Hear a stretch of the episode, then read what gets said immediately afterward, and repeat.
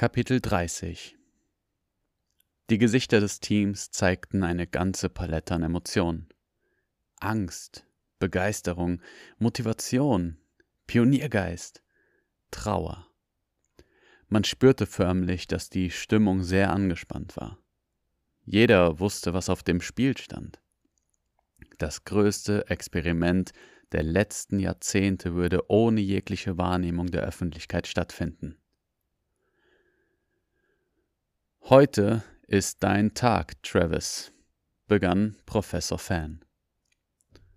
Und heute ist auch unser Tag. Unser Tag als Team, fügte Hawkins hinzu. Heute werden wir das Un in unmöglich streichen. Travis, möchtest du etwas sagen? Er trat vor, atmete tief und versuchte seine Emotionen in Worte zu fassen. Ich weiß, ihr erwartet jetzt bestimmt eine lange Rede. Immerhin werde ich als erster Mensch der Geschichte, ja sogar der Menschheit, eine Reise durch die Zeit durchführen. Nicht in die Zukunft, sondern eine Reise in die Vergangenheit.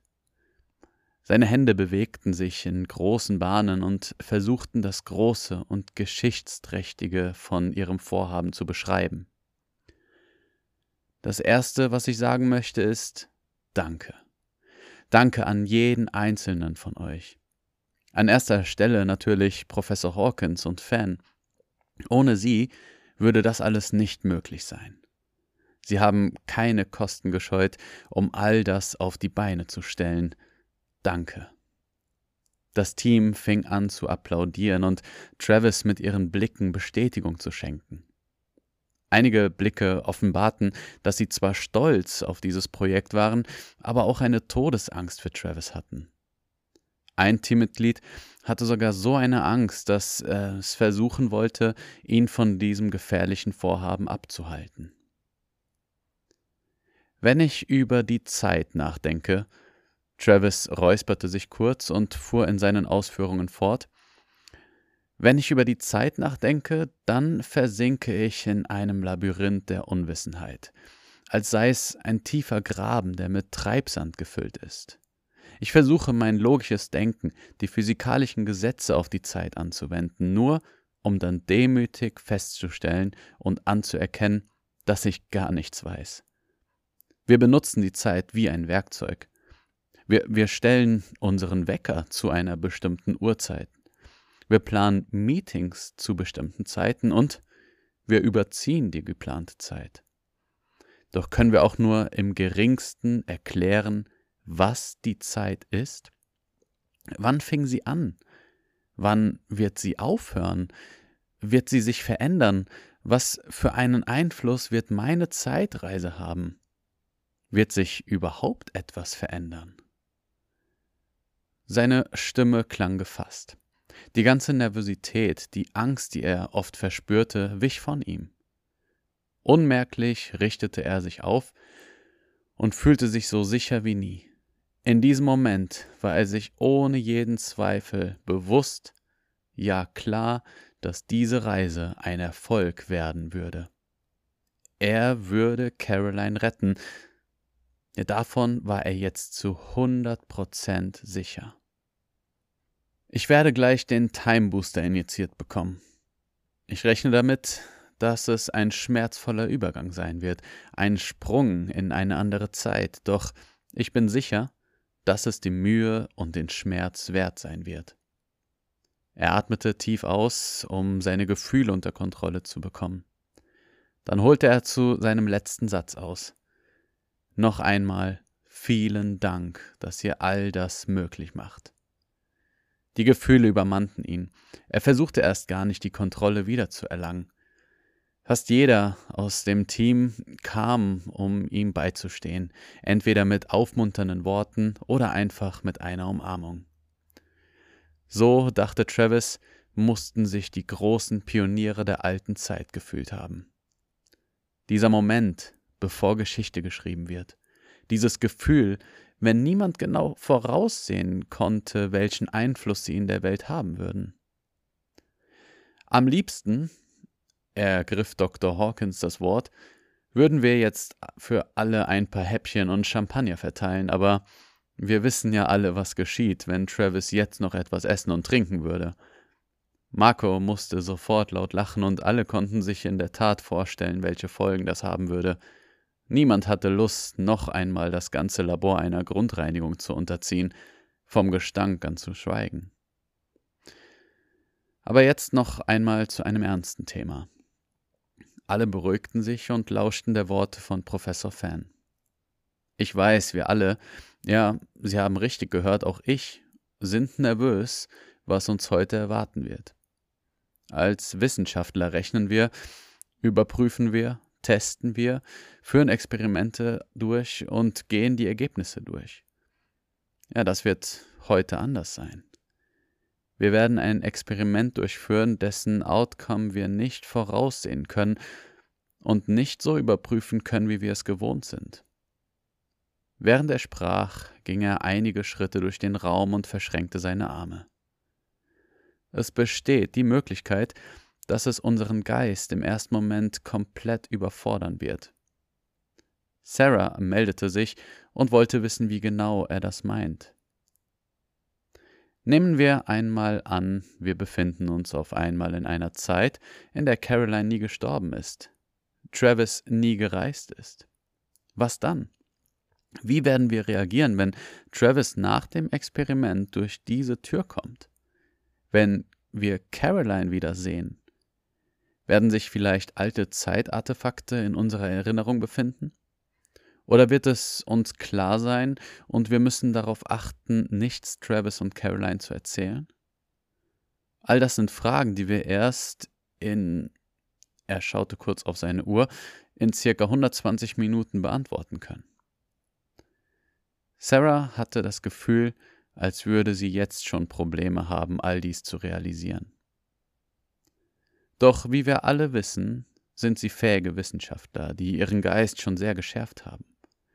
Lassen Sie uns an die Arbeit gehen. Nachdem Dr. Hawkins das hinzufügte, klatschte er in die Hände und jeder ging an seine Arbeit. Noch eine Sache. Denken Sie daran, dass Sie Ihre Berechnungen und Wirkstoffe doppelt überprüfen und von anderen checken lassen. Wir dürfen uns keine Fehler erlauben. Keine Fehler erlauben. Diese drei Worte schwebten ab diesem Moment wie ein Mantra in ihrem Sinn. Keine Fehler erlauben. Es steht ein Leben auf dem Spiel. Wenn man es genau nimmt, sogar zwei Leben.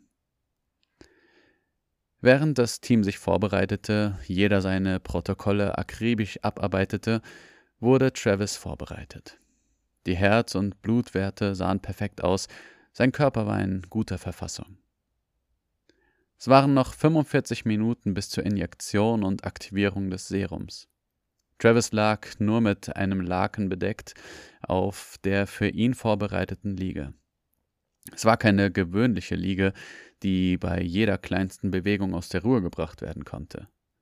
Der Hersteller dieses, man könnte auch mobiles Bett dazu sagen, hatte den Auftrag, dass die Vitalwerte ohne Kabel oder irgendwelche Anschlüsse ausgelesen werden konnte. Dazu wurden mehrere Sensoren eingebaut. Das gab dem Team die Möglichkeit, auf ihren Geräten die Körpertemperatur, den Blutdruck, Herzfrequenz und die Atemfrequenz von Travis zu beobachten.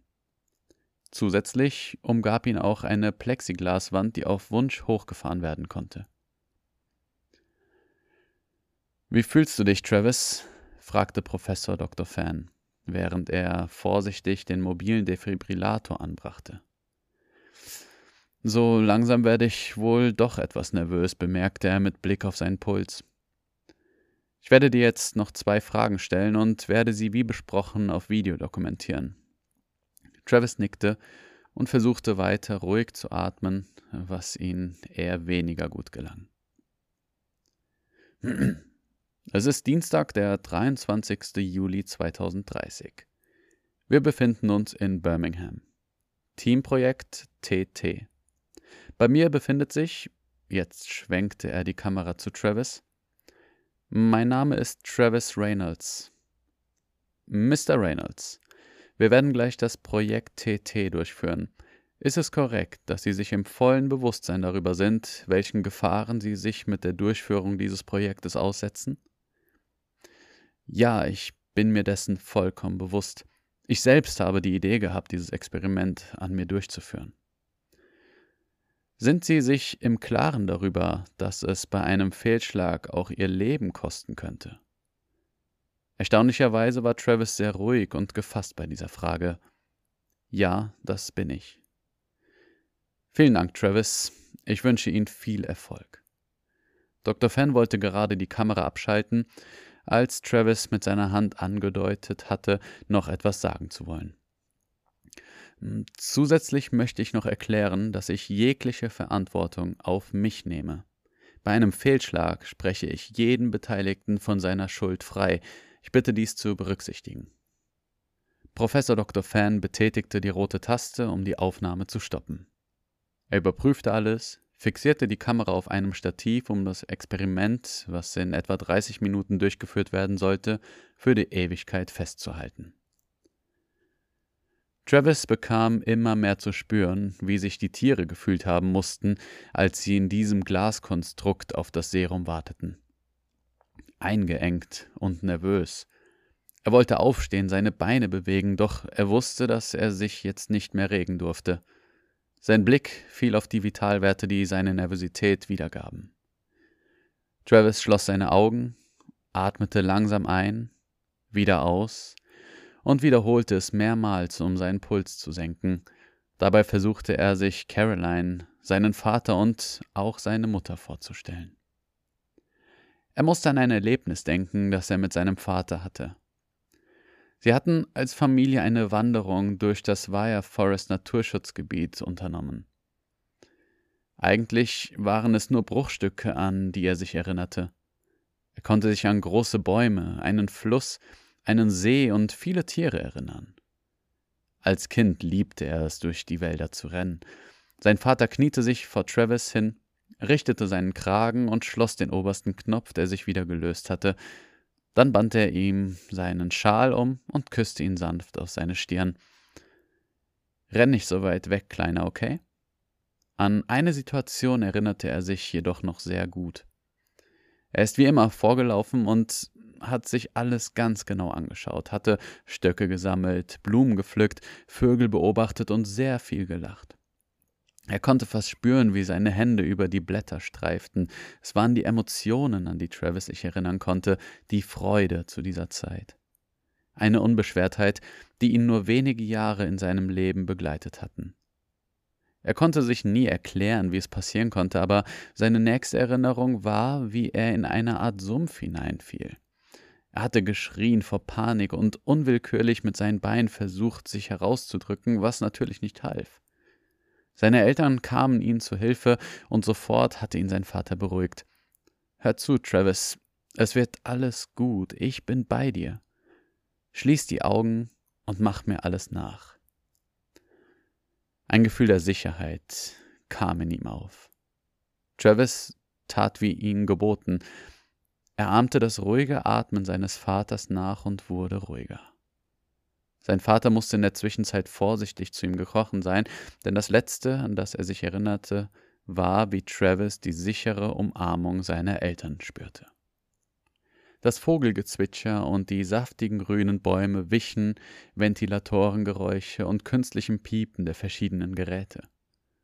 Er öffnete seine Augen wieder und sah, dass er den perfekten Ruhepuls hatte. Meine Damen und Herren, in wenigen Minuten ist es soweit. Das Team versammelte sich und Professor Fan bereitete einen kleinen Tisch neben Travis vor, während er redete. Auf diesem waren einige kleine Gerätschaften und Spritzen ausgebreitet. Sarah, du kannst das Serum aus dem Kühlraum holen. Ein Schweißtropfen perlte ihre Stirn herunter, während sie mit dem Time Booster wieder das Labor betrat. Professor Hawkins bemerkte ihr Zittern. Alles in Ordnung bei dir, Sarah? Ich bin nur etwas nervös. Ist unter diesen Umständen nicht überraschend, oder? antwortete sie in einer Art, wie sie es sonst nicht von ihr kannten. Konzentrieren wir uns, entgegnete Professor Walter Fan als er das Gefäß mit dem Time Booster entgegennahm. Durch das Trockeneis gab es einen Effekt wie in einem Science-Fiction-Film. Diese grüne Flüssigkeit, die einen Schleier aus hellem Dampf hinter sich herzog. Gehen Sie auf Position, wir starten in zwei Minuten. Alles hörte auf Walter Fans Anweisung, jeder verschwand hinter seinen Arbeitsgeräten. Professor Fan nahm wie in Zeitlupe die große Spritze und reichte sie Professor Hawkins. Es ist soweit, mein Freund. Ich würde mich freuen, wenn ich dir die Ehre geben dürfte. Etwas überrascht, aber auch dankbar, nahm er die Spritze entgegen und nickte Walter zu. Danke dir, Walter. Dann drehte er sich zur Kamera und fing mit seinen Ausführungen an. Wir haben heute den 23. Juli 2030. Es ist genau 16.59 Uhr. Ich werde jetzt diese Spritze mit dem Time Booster von Hawkins und Fan aufziehen. Er zeigte die Spritze, öffnete langsam den Deckel, in dem sich das grüne Serum befand, und befüllte sie damit. Als nächstes werde ich das Serum in Travis injizieren. Travis, bist du bereit? Travis nickte und bestätigte sein Einverständnis. Langsam führte er die Kanüle in das Gewebe von Travis und übte leichten Druck aus, um die kühle Flüssigkeit einzubringen. Schließ das Glas, befahl Dr. Fan, und augenblicklich schloss sich automatisch der Glassarg aus Plexiglas. Es herrschte Totenstille. Niemand traute sich auch nur zu atmen. Theoretisch war jedem bewusst, was passieren sollte, doch niemand konnte sich nur im geringsten vorstellen, wie es bei einem Menschen war, wie es bei Travis war. Sollte er gleich einfach verschwinden, wie es bei den vielen Versuchstieren der Fall war? Sollten sie ihn je wiedersehen oder würden sie ihn sogar vergessen haben? Geht es dir gut, Travis? Er nickte, konnte aber nicht sprechen. Vitalwerte? Keine Auffälligkeiten. Körperstruktur? Stabil. Zeit? Vier Minuten nach Injektion. Wieder kehrte Ruhe ein. Sie schauten sich um, fragliche Blicke. Dann holte sie ein lauter Alarmton zurück in die Realität. Ein hämmernder, schallender Ton, der bis ins Mark ging. Es geht los, brachte Dr. Fan ein und schaute auf seine Uhr. Ungewöhnlich sieben Minuten. Jeder war so konzentriert auf die Bildschirme und Tabellen, dass sie nicht sahen, was mit Travis Körper geschah. Es war wie ein Flimmern. Sein ganzer Leib verschwand für wenige Millisekunden, die Vitalwerte flachten ab bis zur Nullkurve, dann war er auch wieder da. Seine Gliedmaßen fingen an, um sich zu schlagen und hämmerten unkontrolliert gegen die Glasstruktur. Was geschieht da? hörte man eine Stimme schreien. Wir müssen ihm helfen. Noch nicht, antwortete Walter Fan. In diesem Moment war Travis verschwunden. Der Glassarg war leer. Leere, ungläubige Blicke starrten ins Nichts. Nur ein langes Piepen war zu hören. Die Anzeigen blinkten rot. Professor Walter Fan und Professor Stan Hawkins blickten sich an und sagten zeitgleich, wir haben es geschafft, wir haben einen Menschen, durch die Zeit geschickt. Ihre Augen glänzten vor Begeisterung, sie strahlten vor Freude. Sie waren tatsächlich Pioniere der Neuzeit. Marco und Katrina fielen sich in die Arme. Doch genau in diesem Moment, in dieser einen Sekunde, in der das ganze Team mit Freude und Glück erfüllt war, fiel mit einem Mal die Beleuchtung aus. Dunkelheit. Alle Computer, Messanlagen verloren für einen kurzen Moment die Stromversorgung. Dann geschah das, wovor sich jeder gefürchtet hatte. Ihre große Angst wurde wahr. Das Licht erhellte wieder den Raum und man hörte ein lautes, dumpfes Geräusch. Die Blicke suchten die Quelle. Es war, es war der leblose Körper Travis, der aus dem buchstäblichen Nichts in den Glaskörper fiel. Sarah stieß einen lauten, panischen Schrei aus, prallte vor Schock gegen die Wand und sank weinend zu Boden. Sie fuhr sich wie besessen durch die Haare und presste ihre Hände krankhaft gegen die Stirn.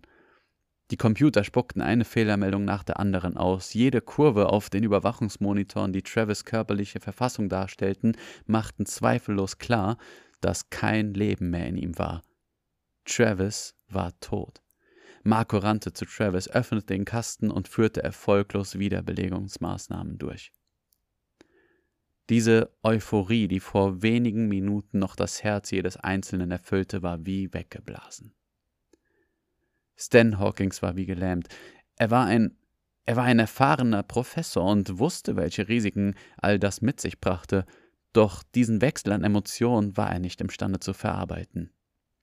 Er schaute Travis Leiche an und empfand tiefe, aufrichtige Trauer. Zeitpunkt des Todes hörte man Professor Walter Fenn in die Kamera sagen 17 Uhr und 13 Minuten. Er sagte es mit einer solchen Professionalität, dass sie einem Angst machen konnte. Wie konnte man nur so kalt sein, fuhr es jedem durch den Sinn. Professor Hawkins stand auf, schob den Stuhl beiseite und blickte enttäuscht zu Walter. Dann sagte er in die Kamera und zu seinem Team aus seinem tiefsten Innern Es tut mir leid. Dann schaltete er die Kamera aus.